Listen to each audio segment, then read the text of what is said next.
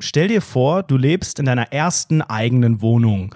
Hast dich langsam eingelebt, die ersten Monate sind vergangen, alles ist eingerichtet, du fühlst dich wohl. Und eines Nachts, mitten in der Nacht, wirst du von Geräuschen geweckt. Fragst dich, was das ist. Es beunruhigt dich. Du stehst auf, schaust nach. Und auf einmal steht ein Einbrecher auf deinem Balkon.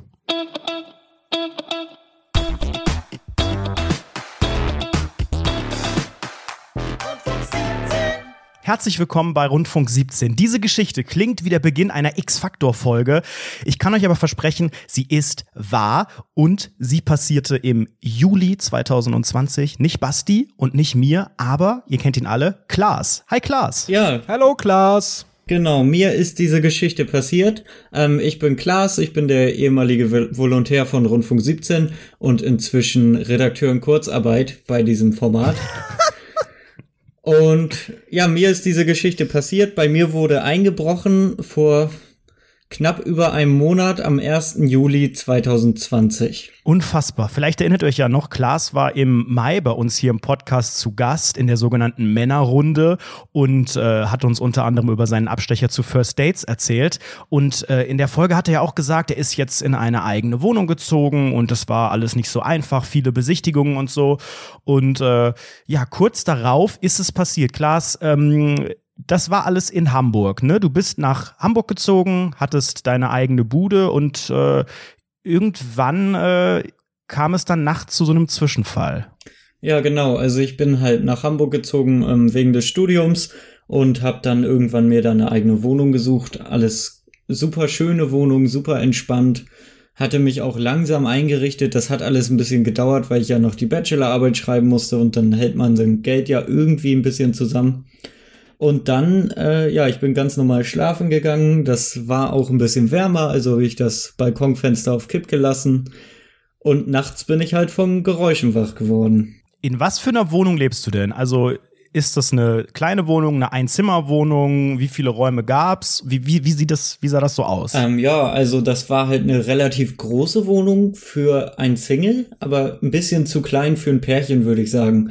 Also die war 56 Quadratmeter, hatte aber auch viele Dachschrägen und ähm, das Problem für Pärchen wäre gewesen, sie hatte quasi nur einen Raum. Also es war ein großes Wohnzimmer. Ah und ein sehr breiter Flur mit Schräge, wo man sein Bett und seinen Schreibtisch und so ganz gut unterbringen konnte. Und davon gegen Küche und Badezimmer noch ab.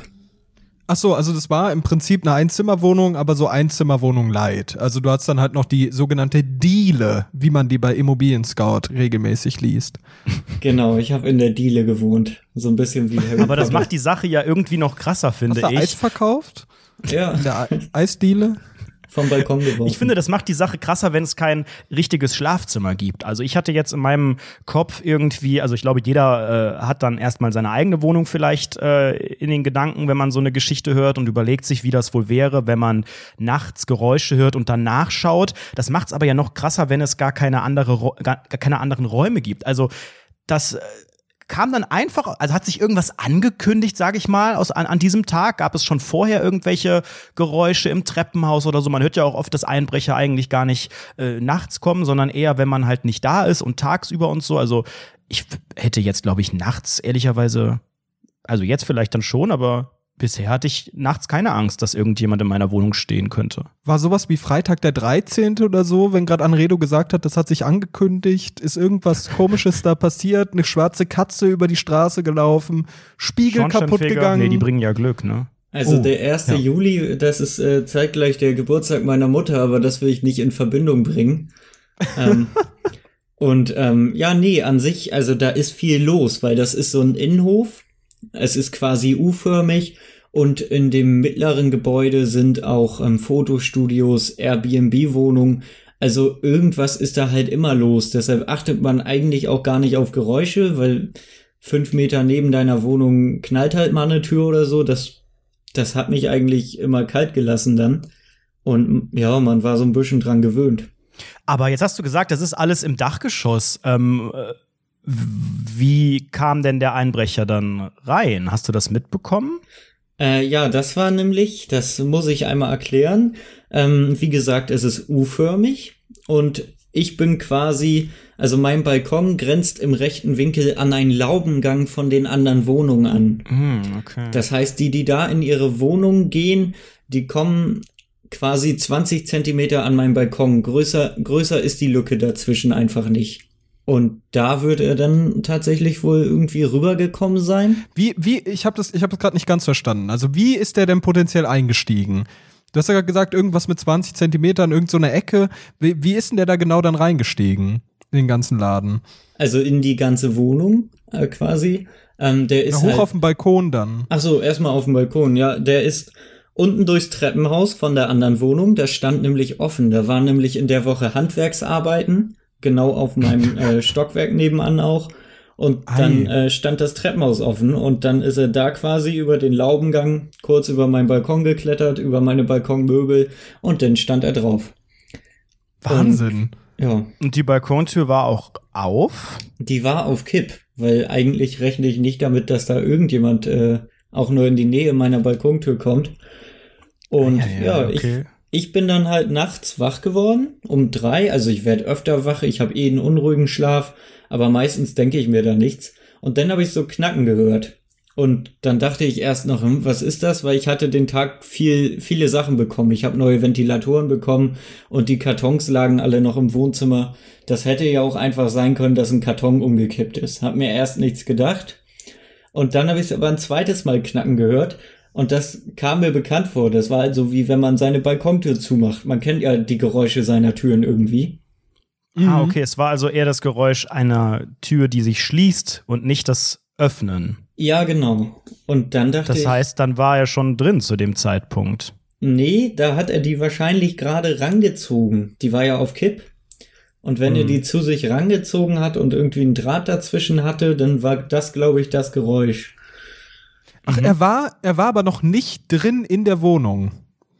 Nee, also als du ihn gesehen nicht. hast, stand, stand die Tür zwischen euch, oder wie? Die Tür war offen dann zwischen uns. Ach du meine Güte. Also du bist dann aus dem Bett aufgestanden, hast äh, noch gar nicht gewusst, was dich da erwartet, wolltest einfach gucken, ob, keine Ahnung, manchmal hört man ja auch, ne, dass ein Fenster irgendwie kippt, wenn es ein bisschen windig ist oder so. Also man rechnet mit nichts, du standst auf, hast du dann das Licht angemacht oder wie muss man sich das vorstellen? Ähm, ja, genau. Ich habe halt gedacht, das ist irgendwie ein normales Geräusch und bin auch ohne Licht anzumachen dahin, weil wenn man nachts wach wird im Dunkeln, sieht man ja eh ganz gut dann.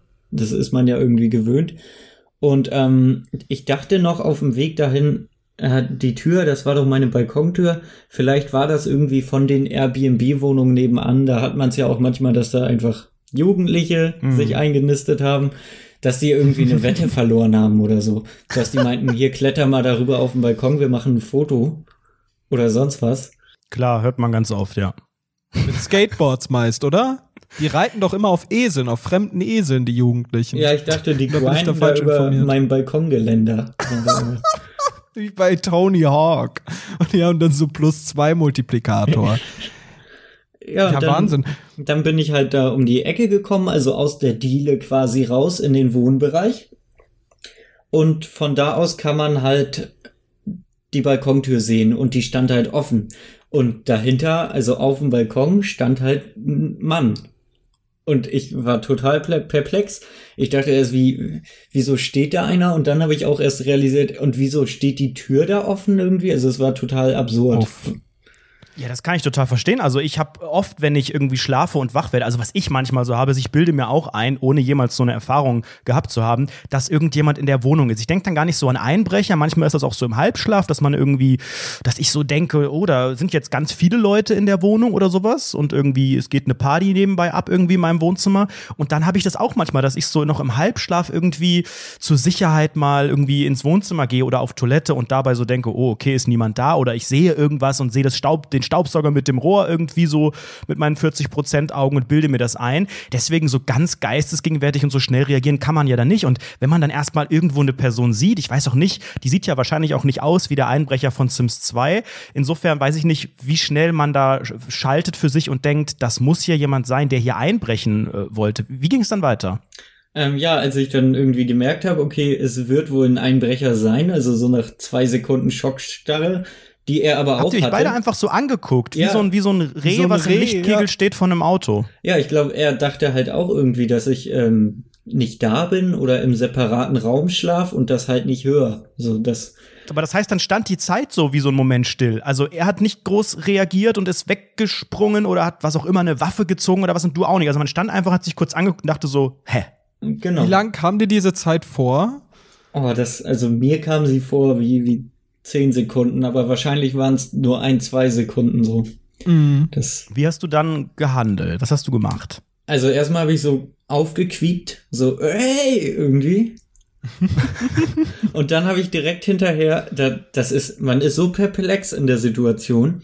Und ich bin dann höflich geblieben und hab ge gebrüllt halt so, hauen Sie ab. Oh, aber noch hauen sie ab. Ich weiß gar nicht, was ich gemacht hätte, aber ich habe gerade gedacht, wäre nicht eine Option, erstmal die Tür zu schließen, um sich sicherer in der Wohnung zu Ja, fühlen? der stand doch direkt davor. Also wenn du dem da voll nahe kommst, dann kann der doch sonst was machen. also er stand in der Tür quasi, kann man sagen. Ja, wir hatten drei Meter Distanz, weil ich ja in Also es war, wäre keine Möglichkeit gewesen, er stand nicht mehr so auf dem Balkon, dass du einfach hättest die Tür zuziehen können, um dich irgendwie in Sicherheit äh, zu fühlen. Ich glaube, das hätte er alles irgendwie als Angriff auf ihn gewertet, wenn ich da drei Meter auf ihn zukomme. Also, Wie hat er denn dann reagiert? also er hat dann auch erst dann, glaube ich, richtig geschaltet, dass ich da wohne halt und hat halt sich so relativ schnell irgendwie umgedreht und hat noch so gesagt, mit, mit osteuropäischem Dialekt, das fand ich dann interessant äh, für die Polizei später, hat er nur so gesagt, bin schon weg. Und ist dann, Was? Was? also bin Alter, schon weg. das ist, ich finde es, ich finde es so absurd witzig an dieser ganzen Situation, dass es eine super tense Situation war, dass du halt äh, theoretisch, wie, wie du gerade besprochen hast, An- Anrede, oder wie du gerade gefragt hast, wärst du jetzt die zwei Meter auf ihn zugegangen, da hätte er es vielleicht wirklich als Angriff gewertet und hätte gesagt, okay, der greift mich an, ich greife ihn jetzt auch an. Und dann hätte das richtig übel enden können. Und das war richtig, richtig weird, intense Mexican Showdown mäßig, äh, oder wie auch immer das Ding heißt, ne, wenn sich diese scheiß Cowboys da gegenüberstehen. Mhm. Und du schreist den ganz höflich an mit Hauen sie ab und er sagt, bin schon weg. Das ist unfassbar. Und dann konnte er wirklich auch flüchten. Dann ist er rückwärts den gleichen Weg wieder zurück. genau, er Ist er über- vom über- Balkon gesprungen oder sowas? Oder ist der, ist der so ein bisschen, also ich stelle mir gerade vor, wie der so weghuscht, wie so ein Schatten, der so schnell mit diesem, wie so ein Vampir, der gerade seinen, seinen Umhang um sich herum stülpt und dann weghuscht. Aber das war doch ein komplizierter Vorgang, überhaupt darauf zu kommen. Das muss doch voll unangenehm gewesen sein, wie der dann runtergestiegen ist, oder? Ja, so ein Adlersprung in, in Heuhaufen hat er jetzt nicht gemacht. Der ist dann über den Stuhl und den Tisch, der, die auf meinem Balkon stehen, ist er halt einfach wieder rüber auf den Laubengang da gesprungen. Und da hat er sich die Tür offen gelassen, ist ja auch nicht blöd, und ist dann im Treppenhaus verschwunden. Was Und du hast ihn währenddessen einfach beobachtet. Du hast dann da auch nichts mehr gedacht oder gemacht, sondern hast einfach gedacht, ja, zum Glück ist der erstmal weg. Also hast auch nicht gedacht, jetzt, äh, den muss ich aufhalten, ich muss ein Beweisfoto machen, was auch immer. Sowas denkt man da wahrscheinlich nicht. Also ich hatte mein Handy eh am Bett gelassen so und ehrlich gesagt mit meiner Statur versuche ich da niemanden aufzuhalten irgendwie. Es war nur sehr unangenehm dann, weil er halt, es war im dritten Stock und er ist in dieses Treppenhaus rein und die Tür fiel hinter ihm zu und dann war halt wirklich, also ernsthafte 15 Sekunden Pause, wo ich da stand und dachte, was passiert denn jetzt? Bleibt er im Treppenhaus stehen? Kommt er gleich unten raus? Was, also, wie geht's weiter irgendwie? Das heißt, du hattest eigentlich auch noch Angst, dass er vielleicht noch mal dir irgendwo über den Weg läuft. Also, dass er vielleicht auch noch mal anders probiert, irgendwie reinzukommen. Oder, oder warst du dir schon sicher, naja, der wird jetzt auf jeden Fall erstmal davon absehen, hier noch mal reinzukommen jetzt? Also, dass er nicht wiederkommt, hatte ich mir schon gedacht, aber ich wusste halt nicht, wie es jetzt weitergehen soll, wenn der da irgendwie sich im Treppenhaus verschanzt irgendwie, weil irgendwann, ich wusste ja auch in dem Moment nicht, ob die Tür kaputt ist oder so, wenn ich dann zurückgehe und mein Handy hole, vielleicht kommt er dann ja wieder, es kann ja alles sein. Also ich hatte halt auch ein bisschen Angst tatsächlich, dass er mich irgendwo Klar. angreift. Ähm, Was, was hast du dann gemacht? Was ist dann passiert? Ist er dann wieder, also hast du gesehen, wie er abgehauen ist? Oder? Genau, er ist dann unten aus dem Treppenhaus raus nach 15 Sekunden und ich habe dann gesehen, wie er davon geflitzt ist, ähm, aus dem Innenhof raus, aber in welche Richtung kannst du denn nicht erkennen? Und Also du hast schon noch versucht, ein bisschen hinterher zu gucken. Hast Ja. jetzt nicht gesagt, ich muss mich jetzt unter der Bettdecke verstecken, irgendwie wie bei Kevin allein zu Hause, aber jetzt auch mehr aus, aus Interesse und aus, ne, du warst einfach perplex und hast nicht gedacht, ich müsste jetzt noch gucken, ob ich sehe, dass er in ein Fahrzeug steigt und ein Kennzeichen oder ein Fahrzeugmodell lesen äh, oder keine Ahnung, muss aufpassen, dass ich jetzt hier keine Spuren beseitige. Denkt man an sowas? Weil ich weiß auch nicht, ob man vielleicht einfach dann noch das Fenster wieder zumacht oder auf den Balkon geht und erst dann so langsam überlegt, was man noch hätte machen können oder müssen. Nee, es war mehr so ein, ich wollte nur gucken, ob er tatsächlich abhaut oder ob er jetzt hier irgendwo in, im Innenhof bleibt, so was halt irgendwie dann noch gefährlich wäre für mich. Also das Du hast aber war, kein Foto oder sowas gemacht, oder? Nee, wie gesagt, Handy lag am Bett und es war halt auch Mhm. dunkel. Also es war so dunkel, dass man halt mit seinem Auge ganz gut sehen kann, aber halt auch nicht so detailliert irgendwie. Also ich glaube, eine Handykamera hätte da recht schnell versagt irgendwie. Außer das iPhone 11 Pro Max, das hat nämlich einen sehr guten Nachtmodus, wenn es denn von DHL irgendwann geliefert wird. Okay, aber dann hast du ähm, vermutlich erstmal einen Moment gebraucht und für dich auch überlegen müssen, was man jetzt macht. Oder hast du sofort gesagt, Polizei oder Notruf oder ruft man da die Freundin an oder Eltern oder heult man erstmal? Oh Gott, da kann ja alles passieren. Also ich habe hauptsächlich gezittert erst, weil das war irgendwie Mhm. mein Ventil, keine Ahnung. Das glaube ich. Und äh, äh, warte mal ganz kurz, noch mal ganz zwischendurch. Hast du, äh, war, war die Tür dann kaputt? Ja, ich glaube, die habe ich als erstes. Ich glaube, die habe ich tatsächlich als erstes zugemacht. Und da hatte das so geknackt. Deshalb dachte ich dann, die ist kaputt. Äh, später hat sich aber gezeigt, irgendwie, nee, das war nur, weil der die halt irgendwie aufgehebelt hat. Da hing der eine Hebel noch hinterher so. Aber wenn man sie dann einmal auf und zu gemacht hat, ging es wieder ohne Knacken und alles, ja.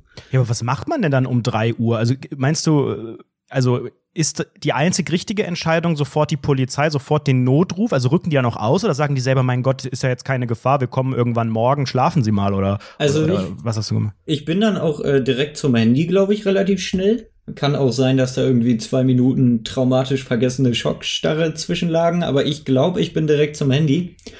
Und hab dann auch, das hat mich im Nachhinein erstaunt, am nächsten Morgen nicht einfach 110 gewählt, sondern wohl Polizei, äh, mein Stadtteil da gegoogelt und direkt die Aha. Durchwahl gewählt von denen, dass ich direkt Mhm. in dem richtigen Kommissariat lande. Und da geht auch um drei Uhr nachts jemand dran. Da geht direkt jemand ran. Die waren ganz nett. Und dann habe ich halt gesagt, bei mir wurde eingebrochen hier gerade, ähm, ich bin gerade wach geworden, Täter ist weg, ähm, Adresse, Name.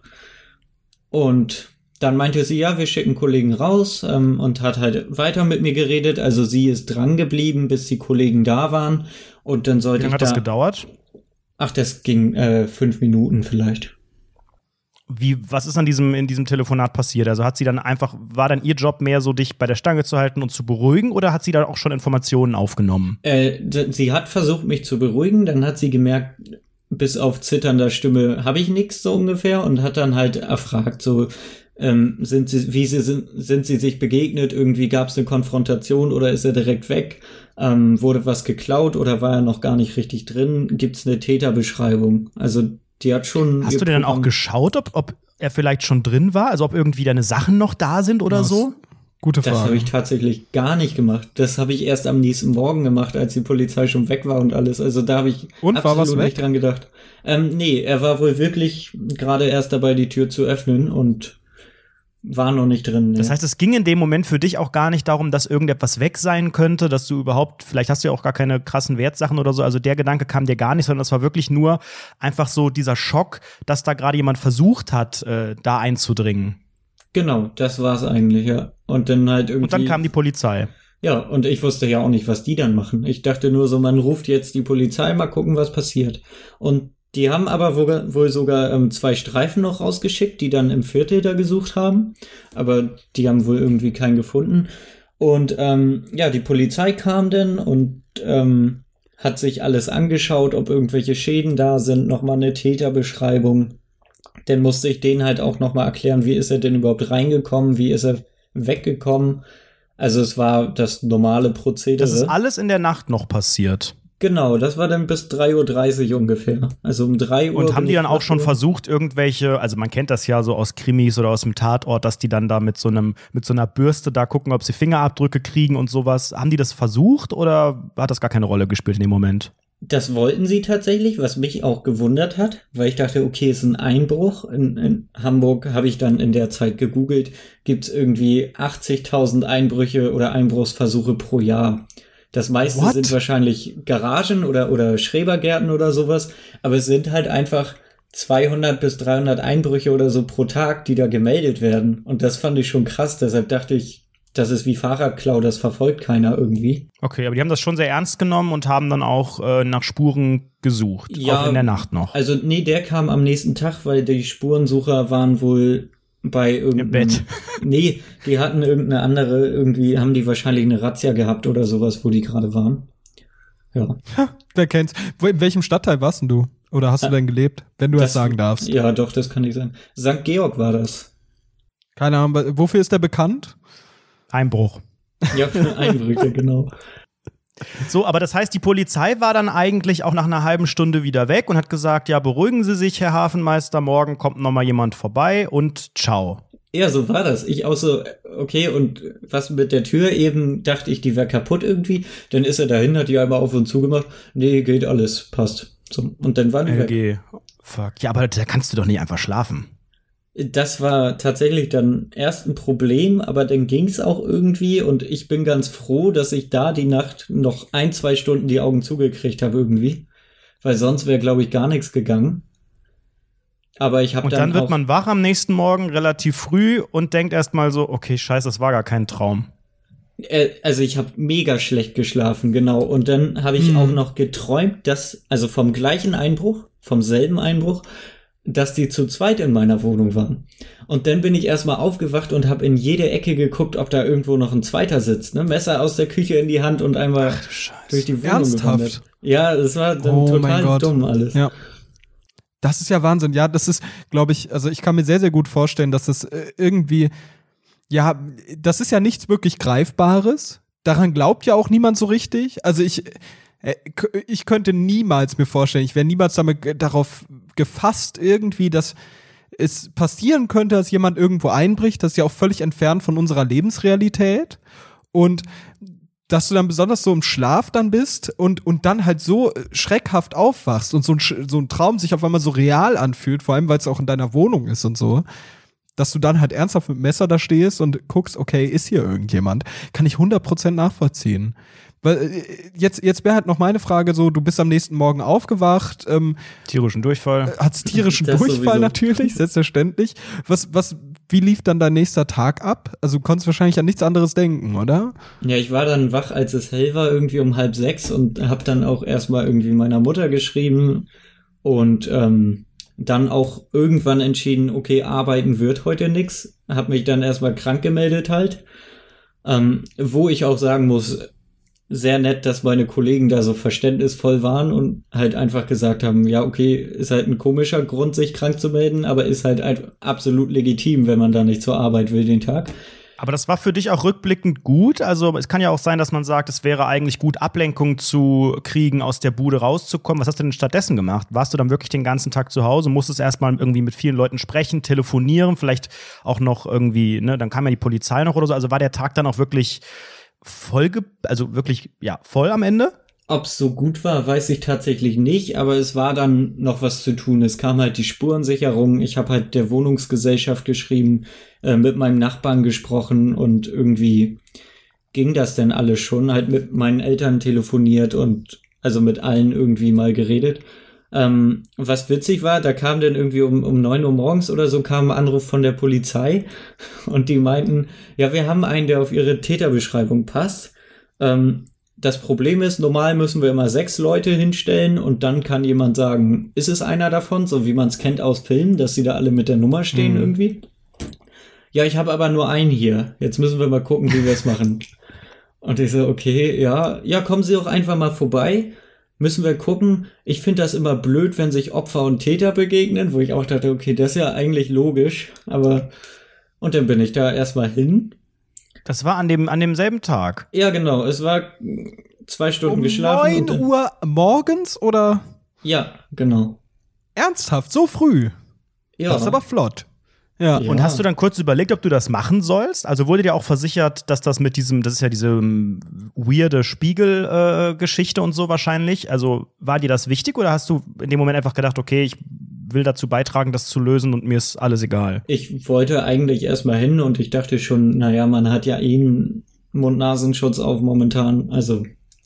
Das heißt, du hattest gar nicht irgendwie die Gedanken so, ähm, das ist vielleicht schlecht für mich, wenn ich dazu beitrage, ihn zu stellen, weil er vielleicht auch am Ende auch ohne dich zu sehen weiß, äh, das kann ja nur der eine Typ gewesen sein, dem ich gegenüberstand. Das hat gar keine Rolle gespielt. Ja, dachte ich, doch, dachte ich denn schon auf dem Weg dahin irgendwie so. Dachte ich, na gut, wenn er jetzt sieht, was ich für ein Lauch bin, dann weiß er, dass er nochmal wiederkommen kann oder sowas irgendwie. Aber das heißt, er hat dich gesehen. Das war nicht mit so einem Spiegelding. Äh, ja, ich dachte halt auch, es wäre seriös mit einem Spiegelding. Aber es war dann halt Krass, irgendwie. ey, wie unseriös. Wahrscheinlich noch in Hä? der Kantine aufgestellt. So, So während des ungefähr, Mittagessens. Der, der Polizist isst so einen Donut und sagt, ja, guck dir den mal an. Ach nee, das ist mein Kollege Bob. Der, der Typ da links. Den meine ich. Das ist doch sehr, sehr unangenehm, oder? Und dann standst du dem wirklichen Täter auch gegenüber und wusstest es auch direkt oder war das jemand anderes oder wusstest du es nicht? Also ich bin dann halt erstmal in die Wache, dann hat das da ewig gedauert, weil durch Corona nur einer zur Zeit da an den Schalter darf und der vor mir hatte irgendeine Bürgerbeschwerde vorzutragen. Die Masken sind ein Maulkorb. Seit drei, vor 30 Jahren stand ich schon mal hier. Ich habe eine Bescheinigung, ich muss die nicht tragen und bei Netto wollten sie mich nicht bedienen. Genau so war's. Und dann äh, kam ich irgendwann dran und dann musste ich noch auf die Polizistin, die da mich erwartet hat, warten. Dann musste ich mit der im Büro warten und dann hat die mir das mal gezeigt. Da saß der Verdächtigte noch in der Zelle und sie hat mir diesen Gang gezeigt und wo der gleich reingesetzt wird in diesen Raum, wo ich ihn dann sehen werde.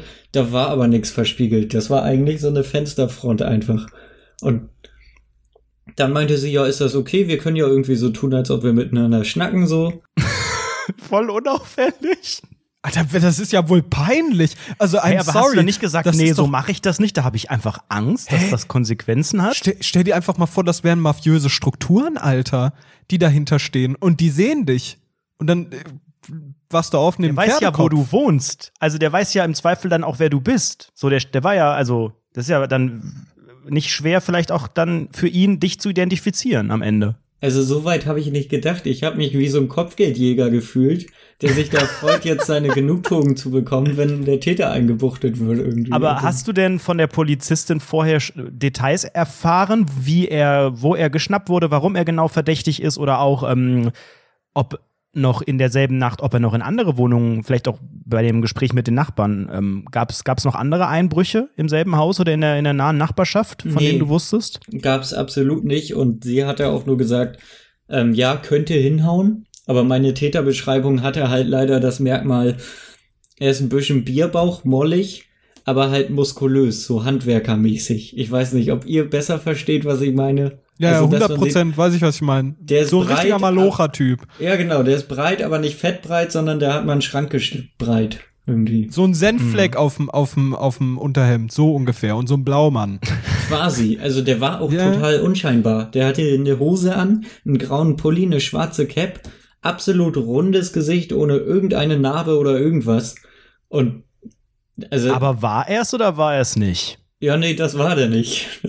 Das, das, Das war das war, Da warst du irgendjemand. dir sicher. ja, das war der absolut. Captain zur See, den du gerade den du gerade angeschaut hast.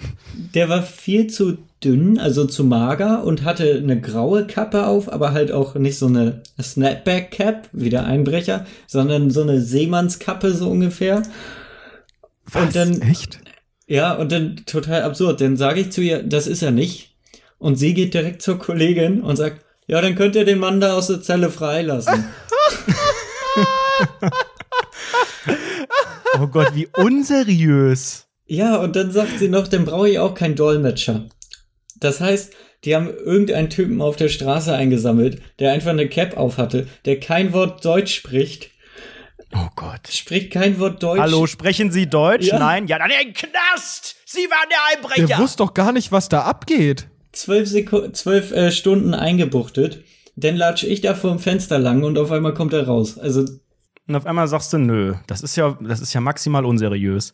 Ich habe mal gehört, äh, dass man Täter am ehesten an den Schuhen identifizieren kann, weil das ein Kleidungsstück ist, das man am seltensten wechselt. Also wenn man in der Sekunde noch so viele Sinne hat, ein bisschen mehr auch auf die Schuhe achten. Oder wenn ihr irgendwo einbrechen wollt und wurdet erwischt, sofort andere Schuhe anziehen. Und so eine Penisbrille vielleicht auch auf. Oh, danke für den Tipp, lieber Anredo. Vielen, vielen Dank für deinen kleinen Einbrecher-Tipp hier am Rande. Der Education Cast. Äh, okay, der Fall, der Fall steht jetzt erstmal, ähm, wie, wie liefen das dann weiter? Also du hast erstmal die Person nicht identifizieren können. Bisher gibt es denn mittlerweile schon jemanden, der in Frage kommt, der das vielleicht irgendwie den, den Einbrechungsakt vollzogen hat? Oder wie sieht's aus? Ist es aktuell einfach, verläuft es gerade im Sande? Wie ist der aktuelle Stand? Darfst du darüber reden? Ähm, das Ding wurde zu den Akten gelegt, glaube ich. Also der von der Spurensicherung meinte noch, der hat nichts gefunden dann halt und meinte halt, ja, dann wird's langsam dünn. und dann habe ich irgendwann halt jetzt den Brief von der ähm, von Staatsanwaltschaft Hamburg bekommen, dass das Verfahren gegen diesen anderen Herren eingestellt wurde, den sie da in der Nacht festgehalten haben. Und ich glaube, da wird jetzt nicht weiter nachgeforscht. Also das war's jetzt. Gab es denn noch irgendwelche anderen bürokratischen Akte dann abseits von dem Besuch auf der, auf der Wache oder war es das dann eigentlich? Ja, also das ging dann alles los. Ich musste es halt zum Glück bei der Versicherung nicht melden, weil ja kein Schaden vorhanden war. Und habe halt nur bei der Hausverwaltung nachgefragt, kann man hier Zusatzschlösser anbringen, irgendwie ist das möglich. Aber ansonsten gab es kein weiteres, also es war einfach vorbei dann tatsächlich, ja. Wie, wie ist es für dich? Also mit welchem Gefühl gehst du da jetzt raus? Also das Ding ist jetzt äh, bei den Akten, du weißt sehr, sehr genau jetzt, dass diese Person eventuell nochmal bei jemandem einbrechen könnte und den gleichen Schock verpassen kann oder vielleicht sogar Sachen stehlen kann oder sonstiges. Vielleicht ist er auch gewalttätig, whatever. Wie, was ist das für ein Gefühl für dich? Möchtest du gern Rechenschaft oder ist es okay für dich, wie es jetzt läuft? Also erstmal das erste Gefühl ist eigentlich, was du schon so ein bisschen angesprochen hast, dass es total absurd ist, dass man einen Einbruch erlebt irgendwie. Weil das ist so ein Ding, das kennt man aus Sims, dass da ein Einbrecher steht und man wundert sich. ja, und selbst da habe ich tierisch Angst. ja, und man wundert sich noch, wieso geht's dem Sim jetzt zwei Tage danach so kacke? Das war in echt auch so. Also ich habe nichts zu essen runtergekriegt und war wirklich am Ende psychisch einfach so komplett geredert und fand's aber halt echt absurd, dass mir das passiert, weil Einbrüche sind nicht greifbar, bis man sie erlebt hat irgendwie. War das für dich psychisch insgesamt ein Problem, also egal wo du warst, oder war das auch sehr an diese Wohnung gekoppelt? Weil das stelle ich mir auch krass vor, ne? dass man dieses Gefühl hat, das ist in meiner eigenen Wohnung, hier wo ich viel Zeit verbringe, wo ich hingehe, um mich sicher und zurückgezogen zu fühlen. Also war das da besonders schlimm oder war das auch, wenn du was unternommen hast, wenn du gearbeitet hast, einfach so ein grundsätzlicher Gedanke, Einbrecher? Das war nur an diese Wohnung gekoppelt. Also nicht, wenn ich da war, dann, wenn ich auf Arbeit war, habe ich immer gedacht, wenn ich jetzt nach Hause komme, vielleicht wurde wieder eingebrochen. Also ich war wirklich panisch davor. Und wenn ich in der Wohnung war, habe ich dann auch, äh, habe ich große Vorhänge vor dem Balkon, die habe ich nur zugezogen. Also ich habe wie in so einem Keller gewohnt. Ich habe kein Licht mehr reingelassen, alles zugezogen. Ich glaube, meine Nachbarn dachten, ich bin verstorben oder sowas. Also Komischer Geruch auch, weil du dich nicht ja. geduscht hast. Hast du noch andere, ich sag mal, Prävention betrieben? Also du hast dann wahrscheinlich nicht mehr bei geöffnetem Fenster oder bei gekipptem geschlafen, aber hast du auch dran gedacht, was würde denn passieren? Also was wäre denn schlimm, wenn irgendwas geklaut wird? Weil ich denke immer, ich hatte zum Glück auch noch keine Berührungspunkte, also noch nie, weder jetzt in meiner Wohnung noch irgendwie aus der Heimat oder so. Ähm, und denke aber auch immer, abseits dessen, dass ich das Gefühl hätte, oh, da war jemand drin oder ich könnte jemandem begegnen, wäre halt die Frage, was will denn bei mir jemand klauen? Ich habe ja nichts wirklich Wertvolles. Ich denke immer so, ja, das MacBook ist vielleicht wertvoll und ach, wäre scheiße, wenn meine externen Festplatten weg wären, weil da sind viele Erinnerungen drauf, aber ansonsten habe ich halt nichts. Also hast du auch irgendwie überlegt, dir ein Safe zu kaufen, Sachen zu verstecken oder irgendwie immer Sachen mitzunehmen? Oder war das einfach nur Fenster und Tür und äh, versuchen, alles irgendwie so abzuriegeln? Also ich habe auch nur Schlösser für, für die Balkontür gekauft dann. Also Haustür war eh schon mit Zusatzschlössern versehen, als ich da eingezogen bin. Und habe auch nur gedacht, was wollte der hier? Ich habe keine Wertsachen. Also ich habe nur Elektronik, die was wert sein könnte irgendwie. Aber was willst du mit einer fünf Jahre alten PS4? Zumal die nicht mal in seinen Rucksack reinging. Der hat den echt kleinen Rucksack dabei. Und also ich, ich würde ihn Was auch gerne. Was hat er denn da gehofft? Ich also wenn du so einen kleinen nicht. Rucksack mit, dabei- ich stelle mir gerade so einen Diddelmaus-Rucksack vor, aus der Grundschule. Was Ja, hat der diese denn vor, in so ein scheiß Ding reinzupacken? Ich- Schmuck ich- und, und, und Geld oder so. Aber ganz ehrlich, ey, dann kannst du nur bei alten Leuten einbrechen. Niemand in unserer Generation hat doch wirklich, okay, Basti hatten wahrscheinlich irgendwie einen teuren Schmuck, aber auch Geld. Niemand hat doch Bargeld noch zu Hause. Nee, ich habe hier absolut 20 nicht. Euro, wenn es hochkommt. Ich habe nur Fake-Sachen. Nur alles Fake, was hier rumliegt irgendwie. Und ich, ich würde den auch einfach gerne, das wäre meine Rechenschaft, ich würde mich gern mit ihm in einen Raum setzen und einfach so wissen, wieso, wieso bei mir, hat er das irgendwie geplant, irgendwie haben die Handwerker ihm vielleicht gesagt, ist er irgendwie so ein Cousin oder ein Kumpel von den Handwerkern, die dann sagen, hey, der Trottel lässt sein Fenster immer auf Kipp, geh da mal gucken heute Nacht, du kannst doch sowas. Ich würde einfach gerne wissen, wieso er das macht, ob er keinen Job hat, ob er Hilfe beim Bewerbungsschreiben braucht, irgendwas, damit er nicht mehr irgendwo einbricht. Würdest du, würdest du ihm helfen bei den Bewerbungen? Anonym. Ich würde ihm anonym äh, Vorlagen zuschicken. Aber ich, ich möchte einfach, das ist auch bis heute das Problem, dass du nicht weißt, was die Gründe dafür waren. Ob es explizit Mhm. gegen dich war oder ob es einfach gegen jemanden war irgendwie. Und wie lange. Die würde man ja selbst, wenn der Täter gefasst werden würde, vermutlich nicht erfahren, oder? Nee. Also so sehr ins Detail geht das ja nicht.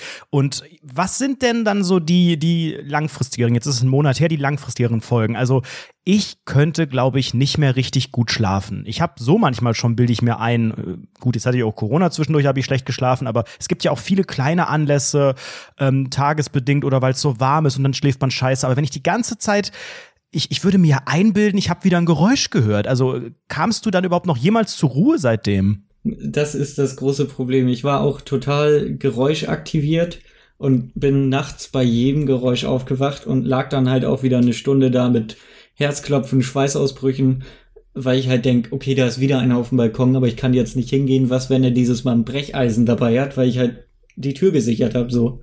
Also, es war halt eigentlich noch schlimmer dadurch, dass es jetzt gesichert war, weil ich dachte, jetzt hat er Mhm. automatisch Waffen dabei oder er weiß ja jetzt, was ich für ein äh, Lauch bin, dass er mich einfach bewältigen kann. Und habe dann auch nie mehr als zwei, drei Stunden die Nacht geschlafen, zwei Wochen lang. Ich glaube, meine Kollegen im Büro dachten irgendwie, ich wäre jetzt alkoholabhängig oder drogenabhängig, weil ich so komplett in den Seilen hing. Also Aber du hast auch jetzt nicht versucht, dann irgendwie, ich sag mal, Medikamente, Schlafmittel oder was auch immer, da hast du die Finger von gelassen oder hast du wirklich schon überlegt, ich muss hier mal irgendwie das behandeln? Also ich habe mir die fettesten Baldirian-Tabletten geholt, die es im Laden gibt irgendwie. Aber ich Geil. weiß nicht, ob die einfach nicht funktionieren. Also bei mir hat's absolut nichts gebracht. Ich war dann tagsüber müde. Da haben sie Aber du wolltest schlafen. Aber du wolltest wollte, schlafen. Ja, ja ich Hm. wollte schlafen, aber ich bin halt einschlafen war schwierig, wenn ein Geräusch war. Wenn ich nachts wach wurde, war es schwierig, weil ich zwei Stunden auf ein Geräusch gelauert habe. Also es war die Hölle. Und dann habe ich nach zwei Wochen irgendwann erkannt, ich kann hier nicht mehr schlafen. Ich glaube, ich muss ausziehen, aber hatte den Gedanken noch nicht so richtig fixiert. Und das war, da habe ich mich richtig schlecht gefühlt. Dann habe ich einem Freund geschrieben, Moin, habt ihr heute sturmfrei? Könnte ich eine Nacht bei euch auf dem Sofa pennen? Abendessen würde ich dann spendieren als Dank. Und das war irgendwie so ein Schritt, da habe ich mich so arm bei gefühlt, dass ich halt irgendwie nicht mehr alleine bei mir wohnen kann in der Wohnung. Das war richtig schlimm. Krasser Schritt. Konntest du denn dann richtig schlafen? Woanders? Ja, genau. Da habe ich perfekt durchgeschlafen. Da war alles super, obwohl ich da auch in einem Schlafzimmer lag, wo auch eine Terrassentür war, die auch kein großes Schloss hatte oder sowas, sondern einfach nur so ein Griff. Absolut kein Ding. Komplett durchgeschlafen. Das war der Hammer. Und da habe ich dann erkannt, Krass. dass ich halt, dass es halt an meiner Wohnung hängt und nicht ein generelles Trauma ist. Jonathan Frakes würde sagen, die Wohnung ist verflucht. Äh, Das glaube ich Aber- auch. Klaas, ich würde dich mal gern etwas Pikanteres fragen. Wenn du nicht darauf antworten möchtest, alles cool. Aber hast du überlegt, ob du da in äh, therapeutische Behandlung irgendwie gehen möchtest wegen? Also, weil das ist ja schon etwas sehr Tiefes und etwas sehr, äh, nicht, nicht, dass du jetzt eine unnormale, unnormalen Umgang damit hast, sondern einfach, weil das ja sehr, ja, sehr angstfördernd ist. Vielleicht führt das zu einer Angststörung langfristig oder sonstiges. Hast du dir darüber schon Gedanken gemacht? Ja, habe ich. Also direkt meine Mutter meinte es auch schon. Und ähm, ich habe dann aber gedacht, ich schlafe jetzt noch mal bei Freunden und wenn es da nicht geht, also wenn ich halt wirklich nirgends mehr schlafen kann, dann suche ich mir irgendwie eine Therapieform oder so. Aber dadurch, dass ich dann gemerkt habe, okay, es liegt eher an der Wohnung, als dass es jetzt ein generelles Problem geworden ist, habe ich das dann nicht mehr weiter verfolgt irgendwie. Mhm. Das ist ja nachvollziehbar. Aber ich meine, das ist ja dann eigentlich auch schon fast schön, wenn man feststellt, okay, ich kann an sich schlafen und man hat das Problem so ein bisschen lokalisiert. Also auch wenn das Problem natürlich auch ein massives ist, wenn man sagt, ja Mist, wenn die Lösung jetzt ist, dass ich aus der Wohnung raus muss, ist das ja auch nicht geil, gerade wenn ne, erste Wohnung und angekommen und der ganze, man weiß ja, äh, eine Wohnung zu finden in einer größeren Stadt ist ja ist ja die Hölle und du hast ja auch selber davon berichtet, wie schwierig das war, wie viele Besichtigungen und so. Aber dagegen ist dann das Problem halt doch relativ klein, oder? Wie ging das dann weiter mit der Entscheidung, ähm, was du mit deiner Wohnung machen sollst? Ja, also als ich dann bei meinen Freunden war und erkannt habe, hier kann ich durchschlafen, habe ich irgendwie dann die Woche über wahrscheinlich schon unterbewusst, aber den Tag über dann im Büro erst recht den Gedanken gefasst, okay, ich kann da nicht mehr wohnen. Nächstes Problem war, ich habe einen Kündigungsausschluss bis Ende 2021. Oh, fuck. Ach du Scheiße. Aber das war dann auch irgendwie wieder egal, weil ich dachte, gut, es gibt für mich aber hier keine Alternative. Und dann habe ich halt geguckt, kommt man rechtlich aus seiner Wohnung überhaupt irgendwie raus mit dem Einbruch? Kommt man übrigens nicht, außer der Vermieter wird nicht tätig und repariert deine Fenster irgendwie nicht oder so. Dann kommt man raus. Ernsthaft? Ja. Und auch nicht, wenn du das irgendwie psychologisch nachweisen kannst, dass du da einfach äh, dass dein, dein, dein Trauma an die Wohnung gebunden ist? Also wäre das eine, eine juristische Möglichkeit oder musst du da voll irgendwie, wenn, dann klagen und auf Kulanz hoffen und ich so? Ich denk mal, da muss man klagen. Ich habe zumindest, also ich habe das angegoogelt, da habe ich irgendwie keinen Fall gelesen, wo jemand da halt irgendwie wegen psychischen Folgen dann rausgekommen ist. Ja, aber das frustriert doch auch noch mal zusätzlich. Also wenn wenn ich jetzt denke, okay, jetzt habe ich die Lösung, ich muss hier raus und ich habe für mich beschlossen, dass das in Ordnung ist, dass ich mich auf eine neue Wohnung einlasse und das irgendwie vielleicht auch finanziert kriege und dann äh, das Problem vielleicht äh, easy gelöst ist und dann stelle ich fest, jetzt ist aber das ganze andere Problem, dass ich rein rechtlich hier dran gebunden bin und dass du das vermutlich auch nicht leisten kannst und willst, äh, die Wohnung da parallel irgendwie oder unter zu vermieten oder was auch immer. Bist du dann einfach auf deinen Vermieter auch zugegangen und hast versucht, das zu schildern und einfach auf ein offenes Ohr gehofft? Äh, ja, bin ich tatsächlich. Also ich habe erst auch abgewogen, irgendwie viele meinten direkt, ja, geh doch über einen Mieterschutzbund oder so dahin. Und dann dachte ich aber, es ist immer so nervig, äh, wenn ich mir vorstelle, ich bin die Wohnungsgesellschaft und da kommt jemand rein mit seinem BGB und pocht direkt auf sein gutes Recht oder so. Ja, du hattest aber ja in dem Moment auch wenig gutes Recht, oder? Ja, eben. Deshalb habe ich dann einfach angerufen tatsächlich und halt irgendwie gesagt, ja, ich fühle mich da nicht mehr wohl. Kann man da irgendwie kündigen oder so? Ich habe halt noch Kündigungsausschluss eineinhalb Jahre. Ähm, die war aber sehr zuvorkommt, was mich gewundert hat, weil Wohnungsgesellschaften, auch die auf der Website sind die eher so profitorientiert. Also die schreiben da, mhm. wir verwalten ihre Immobilien sorgenfrei mit den Mietern, maximaler Profit. Und da dachte ich halt, ich gehe denen am Arsch vorbei, ich bin eine Zahl. Hauptsache die Wohnung wird bezahlt irgendwie so, ne? Aber die meinte dann, sie wird das prüfen lassen, ähm, weil die ja auch nur für einen Eigentümer das verwalten und war aber eigentlich guter Dinge, dass das mit der gesetzlichen Kündigungsfrist von drei Monaten klappen könnte, wo ich auch meinte, äh, also ich war noch so blöd und habe nachgefragt, aber ich habe doch eineinhalb Jahre Ausschluss noch irgendwie. ja gut, man muss da sicher gehen, ne? Es ist verrückt, es ist verrückt. Also ich kenne das sehr, sehr gut. Also bei solchen Sachen, bei, bei besonders solchen rechtlichen Dingen, bei denen man so irgendwie gar nicht richtig durchsteigt, da fragt man so gern noch mal doppelt nach. Auch so doofe Fragen. Ja, das Ergebnis der ganzen Sache ist jetzt, dass du nach drei Monaten raus kannst, richtig? Genau. Das ist Gut. brandneue mhm. Neuigkeit von letzten Freitag. Ähm, da habe ich die, ich habe die dann wöchentlich genervt. Das hat sich dann auch, ja, ich glaube, drei Wochen gezogen. Fühlte sich an wie eine Ewigkeit, weil ich auch wissen wollte, was ist jetzt mit meiner Wohnung? Wie kann ich mein restliches Jahr finanziell verplanen irgendwie? Und dann kam aber, habe ich die genervt, dann hatte ich zum Glück einen Azubi an der Strippe, der halt irgendwie dann meinte, ja, ich rufe sie zurück, wenn das geklärt ist. Hat er auch tatsächlich gemacht und meinte, ja, wir haben das heute besprochen. Ähm, das geht fit mit der gesetzlichen Kündigungsfrist von drei Monaten. Okay, und das heißt, du weißt, ähm, ich kann da raus, aber dann musst du jetzt ja auch überlegen, wo geht's jetzt wieder rein? Und da stelle ich mir die Frage, ähm, was genau ist das Problem, auch abseits dieser Wohnung? Also kann, könntest du jetzt einfach, ich sag mal jetzt salopp, eine Etage tiefer ziehen und das wäre in Ordnung? Oder ist es der ganze Stadtteil? Ist es ganz Hamburg? Also was genau hast du für dich selber dann als, als, als Lösung in Erwägung gezogen? Ja, es hat in mir tatsächlich super viel ausgelöst und ich habe dann, glaube ich, eh durchgehend darüber nachgedacht, weil es mich einfach belastet hat. Und ich war eigentlich immer anti-Dorf irgendwie. Seit ich da weggezogen bin, war ich so, öh, Dorfmenschen, öh, Dorfkinder. Ja, ja. Und auf einmal hatte ich da eine 180-Grad-Drehung, wirklich. Auf einmal bin ich aufgewacht und dachte, ich ziehe jetzt aufs Land. Da sind alle meine Freunde immer noch, die sind alle Handwerker und in drei Jahren baue ich mir ein Eigenheim auf dem Land. Nein, ernsthaft, du hast auch mit Eigentum jetzt, wirklich, du liebäugelst mit Eigentum. Ich bin quasi aus der Stadt raus in Sandalen mit Socken rein. Also ich habe mich sowas von gewandelt. Aber, aber man muss ja auch Das sagen, ist krass. also du hast ja auch sehr positive Vibes. Also natürlich, du sprichst sehr, sehr traurig über, oder sehr, sehr, ich sag mal, verhalten über diese ganze Sache, was passiert ist. Also du kannst trotzdem Witze drüber machen, du bist, du bist irgendwie klar, äh, sehr rational, was das angeht.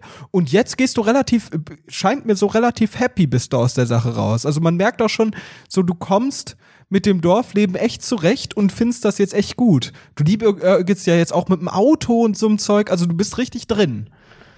Äh, ja, irgendwie schon. Also noch ein bisschen ironisch versuche ich mir das einzureden, dass ich ironisch jetzt das Dorfleben durchziehe. Aber ja, ich habe dann tatsächlich eine Wohnung hier gefunden. Und jetzt bin ich Dorfmensch. Das ist ja krass. Ich meine, da kannst du ja froh sein, dass du nicht in einem Erfolgspodcast jahrelang über dein Dorf abgekotzt hast. Insofern fällt dir die Rückkehr vielleicht nicht ganz so schwer, aber trotzdem würde ich dich so als Person einschätzen, die ja auch mit diesem Schritt nach Hamburg in die Großstadt ähm, ja auch vielleicht einen, Schritt in ein neues Leben gesehen hat. Fühlt sich das jetzt an wie ein Rückschritt oder sagst du einfach, naja, ich versuche das, das Leben, was ich mir ausgemalt habe, von hier einfach zu leben?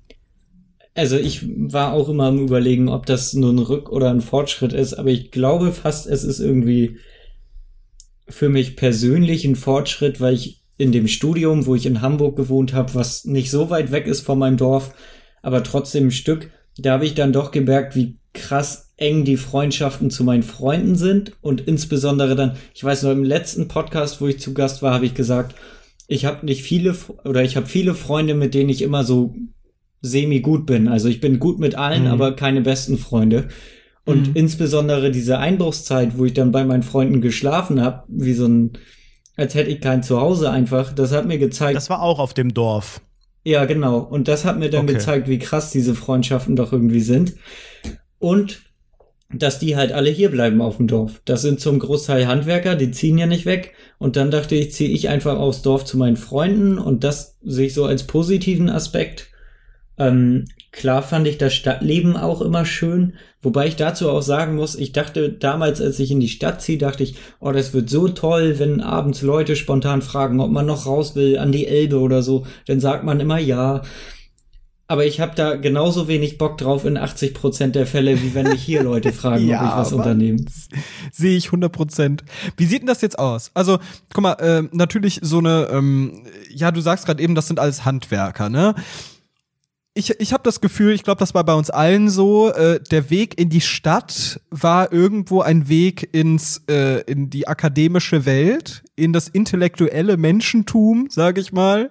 Und äh, wie sieht das bei dir aus? Ist das irgendwie so ein bisschen schwierig? Weil ich merke das bei meinen Freunden aus dem Dorf, ähm, nicht, nicht um jetzt irgendwie weird abgehoben oder sonstiges zu klingen, überhaupt nicht, sondern eher, es connectet nicht mehr so gut. Es sind andere Themen, es, es geht um andere Dinge, äh, irgendwo, irgendwo redet man über Ding, andere Dinge. Ist es, ist es bei dir auch so oder äh, seid ihr voll auf einer Wellenlänge, funktioniert alles noch tipptopp? Wir sind tatsächlich alle noch auf einer Wellenlänge, wenn nicht sogar irgendwie noch mehr über die letzten drei Jahre geworden. Aber ich kenne das tatsächlich. Wir haben drei Leute im Freundeskreis, die studieren, einschließlich mir.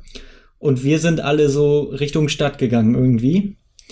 Und die anderen sind halt auf dem Dorf geblieben. Aber tatsächlich, ich weiß nicht, ob das irgendwie, haben wir einfach Glück. Wir harmonieren nach wie vor, wenn nicht sogar noch besser. Ich habe das Gefühl, die Freundschaften sind noch enger geworden über die letzten drei Jahre. Vielleicht auch, weil man sich seltener gesehen hat. Kann ja auch manchmal sein.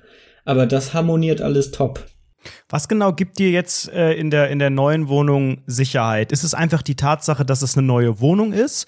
Ist es die Tatsache, dass es dörflichere Verhältnisse sind und man sich deswegen einredet, dass da ein Einbruch unwahrscheinlicher ist? Oder ist es eher der Umstand, dass äh, gefühlt mehr, mehr Leute, mehr Kontakte, mehr Freunde oder Familien näher an dir dran sind und dir da Kraft geben können? Äh, das ist tatsächlich eine gute Frage und das verstehe ich auch selbst nicht, wieso ich mich woanders wohler fühle dann wieder als in meiner alten Wohnung, in der Einbruchswohnung. Ich glaube, das ist einfach, weil man auch die Schwachstelle nicht so kennt. Also in meiner Wohnung weiß ich ja, Schwachstelle ist ein Balkon, da kann er rüberkommen und irgendeiner weiß das halt auch, der Einbrecher. Aber hier weiß ich, dass er zumindest wenn er es nicht persönlich auf mich abgesehen hat, werde ich diesem Menschen hier nie wieder begegnen. In der Einbruchswohnung könnte es ja sein, dass er es in zwei Monaten mit dem Brecheisen nochmal versucht. Und ich glaube, das mhm. ist einfach ein großer Punkt, der einem Sicherheit gibt.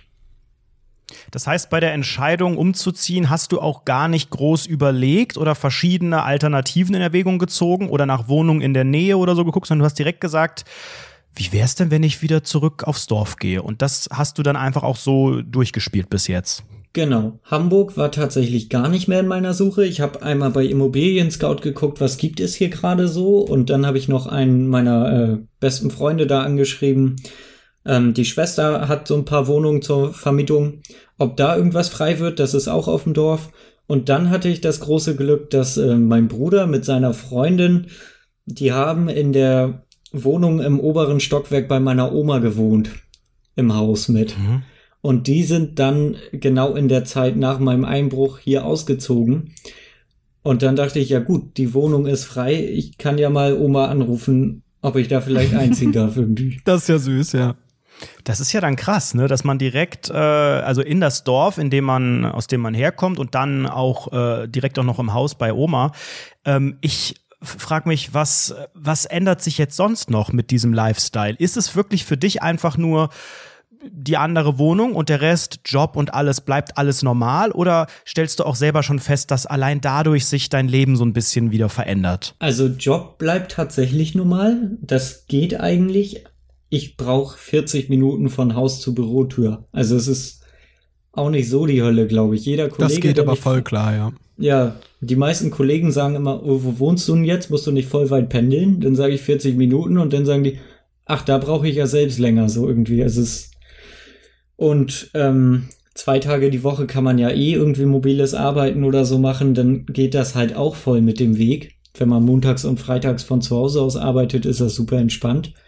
Was sich mhm. aber verändert ist, dass ich hier keine Busse oder Bahn habe, die ich nehmen kann und deshalb jetzt äh, mhm. äh, mich mal um ein Auto irgendwie kümmern muss. Was, damit wie kommst du jetzt bin. aktuell dahin? Ähm, machst, ähm, du, machst du das per Bahn? Ja, genau. Ich fahre mit dem Fahrrad zum Bahnhof. Das sind so fünf Minuten und denn mit der Bahn irgendwie. Was aber auch absurd ist, dieses ganze Fahrradding, weil die Leute im Dorf, die kennen sich ja alle. Und die haben mich zuletzt vor drei Jahren gesehen, dann war ich drei Jahre weg. Und jetzt kriege ich hier wieder, wie vor drei Jahren, mit 18, 16 Jahren irgendwie, mit meinem Fahrrad durchs Dorf. Das ist, ich fühle mich so ein bisschen wie jugendlich. Auch wenn ich jetzt, am Wochenende war ich bei Freunden und dann war ich wieder mit dem Fahrrad bei Rewe beim Getränkemarkt, hab mir irgendwie eine Flasche Wodka und zwei Flaschen Eistee geholt und bin damit durchs Dorf zu meinen Freunden gefahren. Das ist total absurd. Weißt du, was ich so unangenehm finde an dir, Klaas? Ich merke immer so, bei solchen Aussagen von dir merke ich immer so, du bist eigentlich um Längen cooler, als wir jemals waren auch dein Dorfleben ist, glaube ich, hundertmal cooler, als wir das äh, uns vorstellen. Wie sieht das denn aktuell aus? Du hast ja äh, coole Aktivitäten, ne? Du kommst zur Arbeit, ba, ba, ba, ba, ba, ne? Dieses ganz klassische Zeug, alles abgehakt, funktioniert anscheinend sehr, sehr gut. Aber was machst du aktuell den ganzen Tag? Chillt ihr auf der Parkbank, an dem coolen Baum, an dem ihr immer gechillt habt? Oder wie sieht das aus? Fahrt ihr zu Meckes und dann nach Hause? Was, was läuft so ab? Wie sind deine Freizeitaktivitäten jetzt? Also das ist äh, tatsächlich wie als ich 16 war. Also ich rufe meine Freunde an, was geht heute? Auch wenn wir alle arbeiten, aber so irgendwie so ein, so ein Feierabendbier ist halt doch irgendwie mal drin, dann gurke ich da mit dem Fahrrad hin. Und dann trinken wir ein Bier und dann fahre ich nach Hause. Oder man fährt dann mit dem Auto rum. Also es ist wirklich wieder komplettes Dorfleben. Aber ich glaube, das funktioniert bei dir auch so gut, weil du da gedanklich auch nie weg warst. Ne? Du hast ja eben gesagt, du warst da jetzt ein paar Jahre nicht und jetzt bist du einfach wieder da. Aber du hast ja einfach auch diese Freundschaften gepflegt, die Kontakte und alles. Du hast dich niemals so losgesagt im Sinne von, jetzt bin ich, jetzt bin ich weg hier und äh, ich, ich, mich hält hier nicht, sondern du hast im Herzen immer schon auch gedacht, wahrscheinlich, naja, da sind ja Leute und äh, die, die sind auch alle cool, nur es hat halt einfach gerade Gründe für mich selbst, dass ich halt nicht hier bin. Insofern ist, glaube ich, so eine Rückkehr ganz gut möglich. Aber wie haben denn deine Freunde, deine Kontakte in äh, Hamburg reagiert, dass du nicht mehr da so greifbar bist? Also tatsächlich ist es bei mir so, dass äh, unser Studiengang recht stressig war. Deshalb hat man da nie so richtige Freundschaften etabliert. Da habe ich nur so einen kleinen Kreis, mit dem ich auch in, in Japan im Urlaub war mit denen gehen wir immer essen. Aber das kann ich ja auch noch, wenn ich auf dem Dorf lebe. Also eigentlich hat das da. Die wenigsten haben es mitbekommen und die, die es mitbekommen haben, meinten, ja gut, kann ich verstehen. Ist halt eine Mietwohnung, da will man dann ra raus halt irgendwie. Wie findet es deine Freundin, dass du jetzt bei Oma wohnst? Ach so, ähm, ja, die, also eine Freundin habe ich inzwischen nicht mehr. Deshalb alles entspannt. Der Womanizer, ich sterbe gleich. Ja, okay. Du hast keine mehr. Wie ist es bei Dates? Also wenn du jetzt bei Tinder schreibst, sagen wir mal, du bist bei Tinder. Nee, Moment mal, was ist denn mit der Freundin? Hat das mit dem Einbruch zu tun, dass es die nicht mehr gibt? Nee, das hatte sich schon davor abgezeichnet. War sie die Einbrecherin? Man weiß es nicht. Also von der Statur her aber definitiv nicht. Ich, ich frage mich ja wirklich, ich möchte jetzt auch nicht zu sehr in deinem Privatleben äh, bohren und an deinen Dating-Tipps, aber wir haben ja letztes Mal schon drüber geredet, aber eigentlich möchte ich es doch. Ähm, du, äh, sagen wir mal, du bist bei Tinder, da ist eine ganz attraktive Person, du sagst Moin. Ne? Total nah, 60 Kilometer entfernt. Total, ja genau, nur 60 Kilometer entfernt. Und die fragt dich, hey, wollen wir uns treffen? Soll ich vorbeikommen? Bisschen äh, Vino trinken und rein mit dem Lachs in meine Vagina? Und du sagst, ja, aber ich wohne bei meiner Oma, aber eigentlich äh, ist es ist es anders, weil ich habe doch eine eigene Wohnung, also das oberes Geschoss ist der ganz typische für mich Dorfsatz allein. ist immer der typische Dorfsatz ist wirklich ja, ich wohne bei meinen Eltern, aber ich habe da so voll die eigene Wohnung, ich habe da so eine eigene Etage und man muss auch nur im Treppenhaus kurz ein bisschen leise sein und so, aber an sich ist das voll wie in so einer Stadt. Also, es ist tatsächlich war das ein ernstzunehmender Gedanke ähm, dass ich tatsächlich überlegt habe, okay, wenn ich jetzt auf, wenn ich aufs Dorf ziehe, wie ist das mit dem Dating? Wie funktioniert das? Und ja. Aber ich habe festgestellt, das sind einfach vollkommen verschiedene Zielgruppen.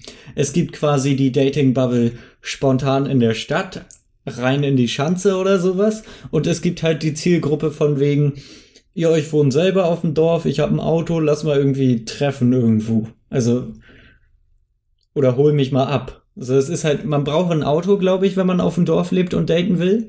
Aber es ist halt einfach eine ganz andere Zielgruppe. Aber ich glaube, am Ende funktioniert es genauso. Und Auto ist jetzt auch das Stichwort. Das heißt, du bist dann jetzt, also einen Führerschein hast du schon oder musst du den auch noch machen? Nee, den habe ich schon. Den habe ich äh, damals zum Abi ungefähr gemacht. Was auch ganz gut ist, weil ich den jetzt ja schon drei Jahre hab. Und dadurch kriege ich das dann schon. Das ist auf jeden Fall gut. Und dann ähm, suchst du jetzt wirklich äh, bist du jetzt auch bei, bei Mercedes im Autohaus und versuchst mal eine Probefahrt klarzumachen oder was planst du da jetzt? Mit dem Träger, mit dem Fendt oh, vielleicht ein Fendt, auch? ein feines Fendtchen. Ist es das? Dann müsste ich einen Treckerführerschein noch machen. Aber ja, die kleinen, die kann man doch mit einem normalen Führerschein fahren, oder? Ich ja, so einen kleinen. Bis 25 km/h. Ja, viel schneller fahren die doch eh nicht, ne? Also meine Maschine, mein Johnny Deere, der Ach, hat komm, gut, geh mir weg äh, mit deinem scheiß John Deere. Fendt ist das einzig wahre, oder Klaas? Sind das jetzt so Gespräche, die du gerade führst? Absolut. Aber tatsächlich gibt's, aber ich glaube, das hast du in der Stadt genauso.